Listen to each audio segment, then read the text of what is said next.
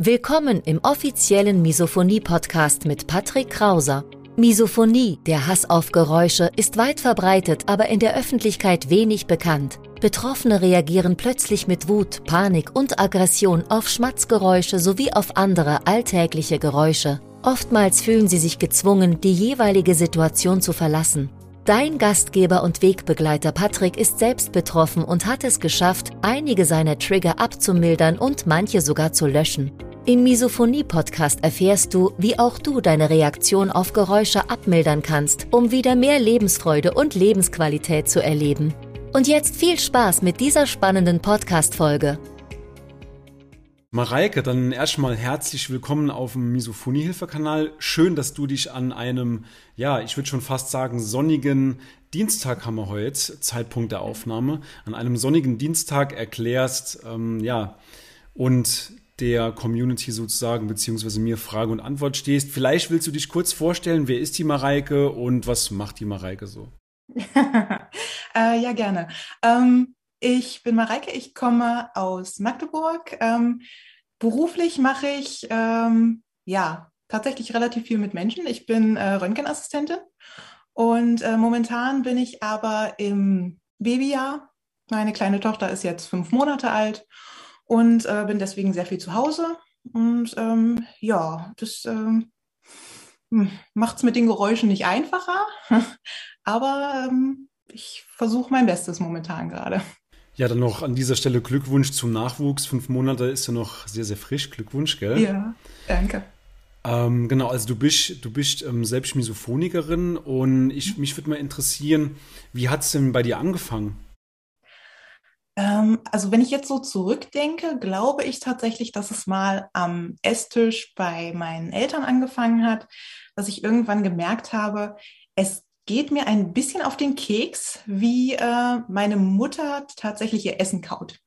Das waren dann solche Sachen, wo ich mir gedacht habe, okay, eigentlich möchtest du jetzt nicht hier sitzen bleiben, sondern du möchtest jetzt gerne irgendwo hingehen und du isst alleine weiter. Es ist, ich habe auch keine Geschwister oder ähnliches. Es war halt wirklich einfach, äh, ist immer relativ ruhig gewesen beim Essen und das war dann immer so ein, so ein dauerhaftes Störgeräusch, was mich genervt hat. Aber da habe ich noch nicht drüber nachgedacht, ob mich das irgendwann mal beeinflussen würde.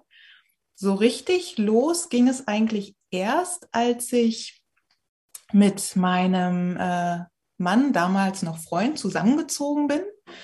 Ähm, und da habe ich dann gemerkt, dass mich tatsächlich mh, hm, dumpfe Geräusche, also sowas wie ähm, Trampeln oder, oder Bässe, Bassmusik ähm, oder wenn der Fernseher eben sehr basslastig ist von den Nachbarn zum Beispiel, dass mich das ähm, in so eine Situation gedrückt hat, dass ich auf einmal gemerkt habe, ähm, bei mir gehen gefühlt Ohren und Augen zu und ich sitze da und denke mir, ist, was, was, was mache ich jetzt? Was, was, was geht hier vor? Was soll das? Ja, das war so der erste Kontakt und das war so ungefähr vor äh, zehn, elf Jahren, glaube ich, ja das ist, also die Misophonie fühlt sich so an, als würde man in einem, ähm, im Kopf einen Aggressionsknopf drücken, glaube ich. Das beschreibt es ganz gut, ne? Genau, genau. Erst habe ich, am Anfang war es noch nicht gleich Aggression. Es war erst so der, der Gedanke, okay, du magst es nicht, du willst, dass es weg ist, aber es hat mich noch nicht hundertprozentig aggressiv gemacht. Das kam dann erst mit dem, mit dem wiederholten Erleben von diesen Situationen. Und dann war es, dann war es schlimm, ja. Du hast eben gesagt, Mareike, du bist ein Einzelkind. Ähm, mhm. Also du konntest dich auch dann mit keinem Geschwisterchen natürlich austauschen. Hast du mit deinen Eltern mal drüber gesprochen als Kind? Hast du das ähm, geäußert oder haben die das an deiner Reaktion erkannt oder wie, wie war das damals mit deiner Familie? Ähm, also äh, die, damals haben sie es nicht gemerkt. Ich habe das ziemlich gut runtergeschluckt. Das erste Mal, dass sie davon erfahren haben, war eben auch der Moment, als ich ähm, als wir die neue Wohnung bezogen haben und ähm, ich dann erzählt habe, mir geht's nicht so gut. Also ich, ich komme damit nicht so gut klar. Ich habe ähm, ich wirklich massive Probleme in dem Moment. Das habe ich dann meiner Mutter erzählt und die hat dann auch gesagt, ja Mensch, Kind, ähm, wenn es dir nicht gut geht, komm zu uns. Ja, wir ähm, wohnen auf dem Dorf und äh, da ist alles wunderbar ruhig. Ich bin in einem unheimlich ruhigen Haus aufgewachsen. Das im Nachhinein wunderbar. Ähm, und sie hat mir immer Hilfe angeboten und gesagt, pass auf, das können wir irgendwie lösen, das Problem. Es löst natürlich nicht das Problem, wenn ich zu meinen Eltern gehe und von dem erstmal weg bin, aber der Grund ja immer noch da ist. Also ich habe ja nicht die Aussicht, dass ich da bleibe, sondern ich gehe immer wieder zurück. Und dann habe ich meiner Mutter auch gesagt, naja, weiß ich nicht. Ich habe das Gefühl, als wäre da vielleicht eher professionelle Hilfe angedacht. Und da habe ich noch gedacht, psychologisches Problem, was ist es? Ist es, dass ich auf einmal unter mehr Menschen bin, dass ich vielleicht Probleme habe, in einem Mietshaus zu wohnen, dass ich, weil ich eben immer relativ viel alleine war, dass ich jetzt auf einmal so ein Soziophobie-Problem habe. Und ähm, ich habe mich aber nie getraut, tatsächlich da mich jemandem anzuvertrauen. Und ähm, von daher wissen meine Eltern tatsächlich auch erst im Erwachsenenalter von mir, dass ich damit tatsächlich Probleme hatte oder noch habe. Und wie ist es in deinem nächsten Umfeld, also mit deinem Mann, mit deinem Kind, wie läuft es da? Also mit deinem Mann hast du wahrscheinlich schon drüber gesprochen. Das Kind ist wahrscheinlich noch zu jung, um es zu verstehen, klar. Ähm, ja. Wie, wie läuft es da in, in, in, deinem nächsten Umfeld? Ähm, erstmal zu meinem anderen nächsten Umfeld, glaube ich, passt es ganz gut. Ähm, ich habe meiner damaligen besten Schulfreundin davon erzählt und die hat mir daraufhin ihren Freund vorgestellt, der genau das gleiche Problem hatte wie ich. Ach. Und mir, ja, es, es war, äh, äh als ob eine Tür aufgeht und man mir auf einmal sagt, du bist nicht komplett daneben. Ähm, da wusste ich aber auch noch nicht, dass es eben mit den Geräuschen so an sich zu tun hat, sondern ich dachte, wir haben beide denselben Kurzschluss im Gehirn und äh, es passt irgendwas nicht. Und da hat er mir alles erzählt und ich dachte, ja, ja, genau das Problem habe ich. Und wir wussten halt nicht, wie man es nennen soll. Wir waren halt, ja, hm. es gab eben nur das Problem. Mit dem habe ich viel gesprochen, das war super, es hat mir sehr geholfen. Ähm, und mein Mann, der ähm, hat mich damals oder heute noch, nennt er mich liebevoll ähm, den Horcher weil ich ähm, sehr viel in Zimmern sitze manchmal und einfach horche. Ich will das nicht, aber ich mache es trotzdem und warte, was absurd ist, auf Geräusche. Ich warte, dass was kommt, bin froh, dass nichts kommt und ähm, wenn dann doch was kommt, dann äh, geht das Ganze wieder los. Also es ist absurd, aber wenn wir in eine neue Wohnung gezogen sind, habe ich mich erstmal in ein Zimmer gesetzt und habe mich erstmal komplett abgeschottet, alle Türen zugemacht und habe gehorcht und habe gesagt, okay, das ist eine Wohnung, mit der kann ich mich anfreunden. Und dann hat er immer hinterher gesagt zu mir, und wie sieht's aus? Ist, ist das okay für dich? Ähm, und also ich habe nie von ihm eine Ablehnung erfahren, dass er gesagt hat, also du, das kann so nicht weitergehen, das ist absolut bekloppt. Egal, ob ich schlecht drauf bin deswegen oder tatsächlich auch mal einen Nervenzusammenbruch habe deswegen, er ist immer da und äh, das hilft mir extrem tatsächlich. Also da, da bin ich sehr froh drüber. Und äh, bei meiner Tochter tatsächlich hatte ich am Anfang ein bisschen Angst, dass ich das vielleicht auf sie übertrage.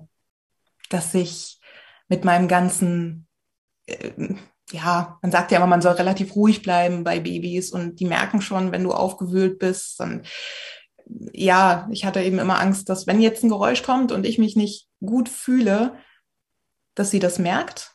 Und wenn sie älter wird, dass sie dann vielleicht auch irgendwann sagt, äh, Mama, was ist denn da los? Was, was passiert da mit dir? Und dann habe ich Angst, dass sie vielleicht auch mit Horchen anfängt, und das irgendwie auch in sich aufnimmt. Und das, das möchte ich auf keinen Fall. Also das wäre, glaube ich, der schlimmste Ausgang, den es für mich und für sie geben könnte. Deswegen versuche ich tatsächlich jetzt noch mehr darauf zu achten, mich irgendwie in eine Ruheposition zu bringen und zu sagen, hey, du weißt, was es ist. Es ist cool. Einfach runterfahren und alles Mögliche versuchen, dass sie nicht davon so ähm, affektiert wird. Das ist, glaube ich, Fluch und Segen zugleich, dass Kinder durch Imitation lernen. Ne? Also wenn dein Kind ja. irgendwann mal vielleicht auch im, im, fortgeschrittenen Alter sieht, wie du, wie du auf das ein oder andere Geräusch reagierst, dass es dieses Verhalten vielleicht sogar dann, und auch wenn es nicht unbedingt misophonisch getriggert wird, also nicht, wenn, wenn nicht unbedingt diese emotionale, diese starke, aggressive Reaktion hervorgerufen wird, sondern einfach durch die, die Mama macht das und das mache ich dann vielleicht auch nach. Also ich, ich denke nur laut, vielleicht könnte ja das in die Richtung gehen. Also das, das meinst du wahrscheinlich, ne? Ja, genau. Dass sie einfach halt auch mhm. dann sagt, äh, Mama, da ist ein Geräusch, das, das, das mögen wir nicht. Also wir mhm. nicht. Ähm, und dass sie dann eben auch einfach nicht ungestört weiterspielt und sich davon überhaupt nicht stören lässt, sondern dann auch, mhm. Mensch, ja. da war wieder was, das Mama reagiert da auch mal drauf, irgendwas ist damit. Mhm. Ich habe vor, ich glaube, das ist schon ein halbes Jahr her, habe ich auf Instagram eine Umfrage erstellt, ähm, beziehungsweise so, so eine Frage-Antwort-Runde mache ich gerne, wird auch sehr, sehr gut angenommen. Freut ja. mich natürlich. Und ich antworte dann meistens in der Story. Und eine Frage einer Followerin war, ob ähm, beziehungsweise ihre Bedenken in der Frage waren, ob sie jemals Kinder kriegen sollte, weil sie Angst davor hat, dass ähm, du, du, lä du lächelst schon, du lachst und nix. Ja ähm, dass das eigene Kind triggert. Wie ist es denn bei dir? Das Problem hatte ich in dem Sinne nicht. Ich habe eher gedacht, wenn ich jetzt, also das Kind war sowieso geplant, gar keine Frage. Aber ich habe mir es so vorgestellt, wenn ich das Kind habe, dann ist mein Gehirn vielleicht anders ausgerichtet. Dass ich nicht mehr die Geräusche als äh, primär wichtig und für mich störend empfinde, sondern dass mein Gehirn mir dann sagt, das ist kein Grund, um sich aufzuregen, sondern du bist jetzt dafür da, um für das Kind da zu sein und fokussierst dich darauf und lässt anderes vielleicht im Hintergrund. Dass es wirklich einen Moment gibt, an dem man einfach Prioritäten umwälzt oder das Gehirn automatisch Prioritäten umwälzt. Und äh, das hat mir tatsächlich mein Mann auch in vielen Nächten gesagt, wo ich dann auch gesagt habe, Mensch, was passiert, wenn sie darauf reagiert? Was passiert, wenn, wenn ich das übertragen könnte? Hat er auch immer gesagt, du weißt doch noch gar nicht, ob es nach der Geburt weitergeht mit den Geräuschen, ob du immer noch so stark darauf reagierst oder ob dein Körper einfach zurückfährt, weil eben das Kind da ist.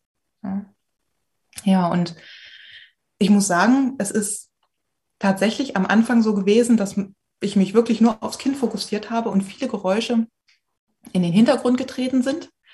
Ähm, je mehr Routine allerdings wieder in den Alltag reinkommt, desto mehr kommen die Geräusche auch wieder. Je mehr Zeit ich wieder ähm, ja auch anderweitig investieren kann, dass ich jetzt nicht, am Anfang musste ich sie ja 24 Stunden fast wirklich nur auf mir tragen, sobald ich wieder ein bisschen Zeit für mich gewonnen habe, kamen die Geräusche wieder. Also vielleicht funktioniert es bei manchen, bei mir hat das Gehirn gesagt, ne, da, da ist trotzdem immer noch was. Und unmittelbar Geräusche von deinem Kind, triggern die dich oder? Gar nicht. Gar nicht, Gar nicht. okay. Gar nicht. Weil ähm, ich glaube, das ist die Geräusche von deinem Kind. Ich weiß nicht, ob das überhaupt möglich ist, dass das eine Mutter triggern kann. Triggern in dem Sinne, dass ich immer weiß, sie schreit, sie, das löst dann ein Gefühl von, sie braucht mich aus. Es löst kein Gefühl von Aggression aus, es löst kein Gefühl aus von wegen, ich, ich möchte das jetzt ignorieren, ich kann das nicht. Das war Gott sei Dank nie der Fall. Also es ging nie die Klappe zu. Es war immer, ich muss da jetzt hin, ich muss ihr helfen und das war Gott sei Dank immer der Fall. Das sind ja dann doch schon beruhigende Worte, ne? Weil genau daraufhin ähm, zielte die Frage ab, ob sie mhm. irgendwann mal in die Kinderplanung wirklich gehen soll. Ähm, ich habe dann auch nochmal noch mal privat mit ihr geschrieben und sie hat halt genau das gesagt, dass sie Angst davor hat, äh, Angst davor hat, dass ihr eigenes Kind sie triggert und sie sich deshalb nicht gescheit darum kümmern kann. Das waren ihre Bedenken, ja. ne? Also das, das glaube ich eigentlich gar nicht, dass das möglich ist. Das ist, das ist so eine Bindung, die, die ist einfach anders. Die ist, das kann man nicht anders beschreiben. Es ist anders, es ist nichts was ich jetzt als störend jemals, glaube ich, empfinden werde. Ja, auf jeden Fall für werdende Mütter ähm, sehr, sehr, sehr, sehr, sehr schöne Worte. Ne? Super. Und wie sieht es bei dir beruflich aus, Mareike? Also du ähm, hast du im Beruf Probleme damit, mit der Misophonie? Wie sieht es da aus? Äh, tatsächlich gar nicht. Das ist so ein Moment, glaube ich, für mich, da bin ich in einem ganz anderen Universum. Also außerhalb von, von, von der Wohnung, sage ich jetzt mal, sind für mich Geräusche okay.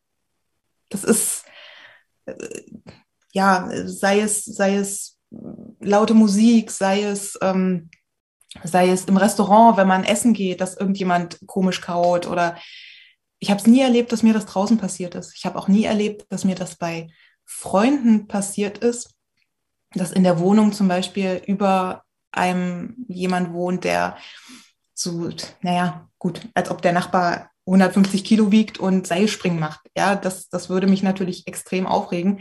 Bei anderen tut es das nicht, weil ich, glaube ich, immer weiß, ich komme da wieder weg. Das ist kein Dauerzustand. Ich, ich gehe ja auch total gerne ähm, auf Festivals, also beziehungsweise bin vor Corona sehr gerne auf Festivals gegangen. Und ähm, da ist es auch überhaupt gar kein Problem. Ich schlafe in dem Zelt, es kann um mich rum laut sein, wie es will, es, kann, es können Geräusche kommen, wie sie wollen. Solange ich weiß, dass es temporär ist, ist mein Kopf damit okay. Das ist vollkommen in Ordnung. Und hast du konkrete Schutzstrategien zu Hause implementiert? Also sprachgesteuerte Lautsprecher, wie ich sie gerne immer empfehle, oder ja, whatever. Hast du, hast du zu Hause irgendwelche Mechanismen, die dich schützen? Ähm, ja, ich habe vor allem momentan das äh, Zimmer von meiner kleinen Tochter, wo ich jetzt auch gerade hier drin sitze. Ähm, das ist so ein Rückzugsort, der ein bisschen Abstand zu allem schafft. Ähm, ich habe damals von dem Freund von meiner Freundin ähm, diese äh, Noise Cancelling Kopfhörer bekommen. Die sind super. Also die nutze ich regelmäßig, egal ob ich jetzt ähm, wegen Geräusch gerade die brauche oder einfach nur mal so zwischendurch entspannen will. Ähm, meistens brauche ich aber tatsächlich zu diesen Kopfhörern ähm, ein Buch. Also ich muss meinen Kopf komplett von dem Ganzen weghalten. Also ich muss eigentlich meine Gedanken irgendwo fokussieren, äh, dass ich das Geräusch auch nicht mehr im Hinterkopf irgendwo habe, dass es mich nicht mehr irgendwo da hinten piekt und sagt, Mensch, da war doch aber noch was, warum du die Kopfhörer aufgesetzt hast. Und ähm, ansonsten für nachts, wenn ich tatsächlich erwarte, dass irgendwas passiert, weil manchmal ist es einfach, ja, da hat man schon einen unruhigen Tag wegen den Nachbarn, ähm, dass ich dann schon erwarte, dass ich nicht gut einschlafen kann oder irgendwas weitergeht, habe ich ähm, spezielle äh, Ohrstöpsel. Die habe ich mir mal anfertigen lassen bei einem Hörakustiker, also wirklich zum Schlafen, dass sie auch nicht drücken oder mich dann irgendwie nerven. Und ähm, die benutze ich eigentlich auch regelmäßig, dass ich da auch wirklich sicher gehen kann, dass ich einigermaßen gut schlafe. Weil ähm, ohne guten Schlaf, sage ich jetzt mal, geht es auch sehr viel einfacher, mich zu triggern. Das ist definitiv der Fall. Hm. Fühle ich zu 100 Prozent. Wenn ich zu wenig geschlafen habe, dann ist die Zündschnur sehr kurz. Ja, ja, definitiv. Darf ich nach dem, also ich glaube, das ist für die Zuschauer auch ganz interessant, die, diese, ähm, diese Ohrstöpsel. Darf ich mhm. fragen, wo lag bei dir da der Kostenpunkt ungefähr, dass sich die Zuschauer ungefähr vorstellen können, wenn sie sich dafür interessieren? Ja, ähm, also als ich die gemacht habe, äh, haben sie gekostet, das ist jetzt glaube ich auch schon sechs Jahre her, ähm, 98 Euro für beide. Und ähm, dadurch, dass ich die jetzt wirklich schon wie gesagt, diese Jahre über benutzt habe und die immer noch super sind, super sitzen, ähm, finde ich das eine angemessene Investition. So. Ja, ich, du sagst genau richtig, das ist eine Investition in, in dich, in deine Triggerfreiheit. Insofern, äh, da kann nichts, das, das, ja, denke denk ich auch, total fairer Preis, ne? Genau. Also kann, muss natürlich jeder für sich entscheiden, gar keine Frage. Aber für mich war es damals, ja, okay, wenn das funktioniert, dann her damit, gerne. Ja, cool. Mareike, hast du vielleicht zum Abschluss noch ein paar, paar ähm, Worte, paar Tipps, paar Tricks für andere Misophoniker, die sich vielleicht sogar auch, ähm, ja, die vielleicht etwas in ihrer, äh, in ihrer Art gehemmt sind, darüber zu sprechen, die sich nicht so richtig, richtig trauen, darüber zu sprechen. Also hast du allgemein noch ein paar Tipps, ein paar abschließende Worte? Ähm, sich trauen, auf jeden Fall eine Person zu haben, mit der man darüber spricht weil das viel Druck von einem nehmen kann. Auch wenn die Person einen vielleicht nicht hundertprozentig versteht, aber das heißt nicht, dass sie einem nicht helfen kann. Ja, und ähm, auf jeden Fall auch sich damit auseinandersetzen, was einen aufregt und sich vielleicht auch sagen, es ist, es ist vielleicht mal da, es ist temporär und ich kann was dagegen tun, ich kann aktiv was dagegen tun und dann auch nicht zögern, das einfach zu machen. Nicht, nicht auf Teufel komm raus aushalten. Das habe ich am Anfang gemacht. Also einfach, dann einfach in seinen Raum gehen oder in seinen, in seinen Safe Space, sage ich jetzt einfach mal. Und äh, ja, also nicht sich selbst dafür verteufeln, dass man das Problem hat. Ich glaube, das ist das Schlimmste, was man machen kann. Ja, und auch natürlich aushalten, also das sage ich auch immer wieder und gut, dass du das auch erwähnst, das Aushalten macht es wirklich nur schlimmer, ob das jetzt in der Schule ist oder im Büro. Man tut ja. wirklich niemandem einen Gefallen, wirklich niemandem, wenn man sitzen bleibt, weder im Lehrer noch im Dozent noch im Prof, noch im Chef, noch im Arbeitskollegen und sich natürlich am aller, allerwenigsten. Deswegen auf jeden Fall Schutzmechanismen suchen, ähm, flüchten, wenn es notwendig ist und dann ja auf jeden Fall von den, von den ersten Geräuschen einfach flüchten. Das ist so wichtig, weil sonst wird es gegenteilig, sonst wird es nur schlimmer. Ne? Genau, genau. Und ich habe Nervenzusammenbrüche gehabt, da das äh, wünscht man keinem. Das ist einfach, das ist es nicht wert. Du hast eben, kurz vielleicht noch, bevor wir schließen, du hast eben noch was ganz Spannendes gesagt und zwar, auch wenn es deine Angehörig Angehörigen nicht zu 100 Prozent verstehen, ich glaube, ein Angehöriger kann sich das wirklich null vorstellen, wie das ist, wenn man getriggert wird. Dieses Gefühl, ich habe es versucht in Worten zu beschreiben, ich habe es bisher nicht geschafft. Nee man, man kann es sehr, sehr schwer beschreiben, wenn, also wenn jemand nicht dran leidet, der wird es wahrscheinlich nie verstehen. Aber ganz wichtig eben, hast du auch gesagt, ähm, das hat nichts damit zu tun, ob dir nicht jemand helfen kann. Es ist wichtig, dass, er, dass er auf dich eingeht, dass er, dass er das Ganze respektiert. Das ist, glaube ich, das Wichtige. Das Verständnis genau. einmal dahingestellt, okay, viel wichtiger ist der Respekt. Ne? Richtig, ganz genau. Ja. Okay, Mareike, dann vielen lieben Dank für deine Zeit und ähm, ich wünsche dir alles Gute, auch im Nachwuchs. Grüße an deinen Mann und ja, bleib gesund und, und habt euch munter, habt euch wohl, gell? Du dich auch. Schön, dass du heute wieder dabei warst. Du hast schon mehrmals erfolglos versucht, Geräusche zu ignorieren, auszuhalten oder zu akzeptieren. Deine Misophonie wurde im Laufe der Jahre immer schlimmer, alte Trigger wurden intensiver und neue Trigger kamen hinzu? Dann trag dich jetzt für ein kostenloses Erstgespräch ein. In diesem Gespräch zeigen wir dir, wie du deine Reaktion auf Geräusche Schritt für Schritt und nachhaltig abmilderst. Gehe jetzt auf www.patrickkrauser.de und buche deinen Termin. Den Link findest du in der Beschreibung. Bis gleich!